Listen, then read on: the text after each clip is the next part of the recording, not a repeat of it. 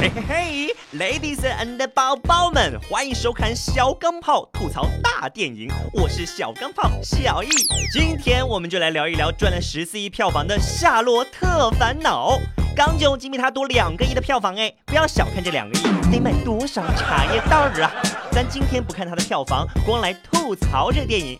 它简直是一场大杂烩的山寨狂欢啊，有没有？哈哈哈哈哈！说山寨，很多人不服气，哪里山寨了？请看题目《夏洛特烦恼》。您真的在最开始的时候没有想成是夏洛特的烦恼吗？关键是它真的不是夏洛特，而是夏洛特别烦恼。请问哪里去找朱丽叶呢？哦不，与夏洛配戏的必然是马冬梅，而不是夏洛特的朱丽叶啊！怎么样，有没有晕掉啊？就靠着夏洛特这个有特没特的名字传疯了微信圈儿，和港囧一样，明明都去找初恋，可大杂烩的风格真的就让全国观众买了账。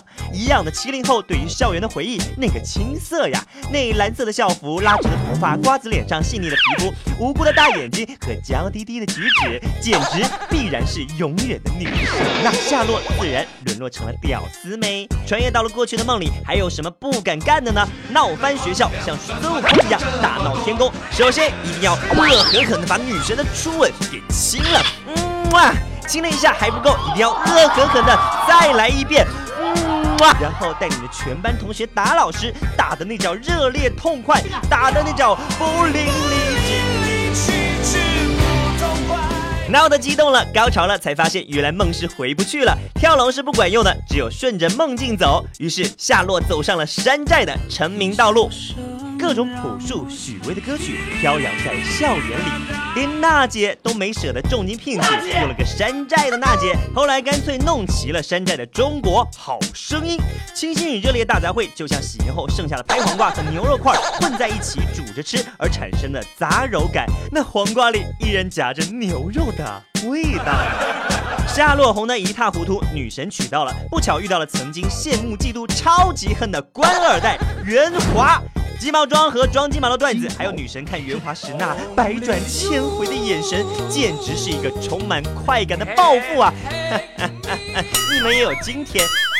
大家好，我是费玉清。雪花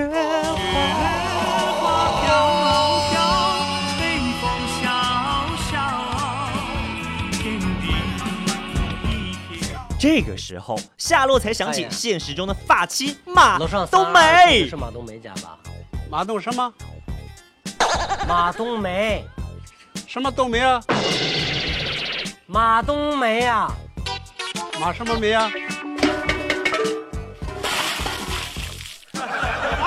夏洛报复完了女神，就开始塑造发妻的圣洁了。本来是被拉进了小树林儿，结果却把强奸者给戳了，保住了圣洁，却远远的躲开了。每一次哭，又笑着奔跑，一片失去。然而梦中的夏洛肮脏混乱的却一去不复返了。不仅他，连他的母亲和朋友，简直都是一群充满欲望、缺乏自律的混乱家伙，混乱的令人唾弃和愤怒。于是夏洛特愤怒了，不许碰啊！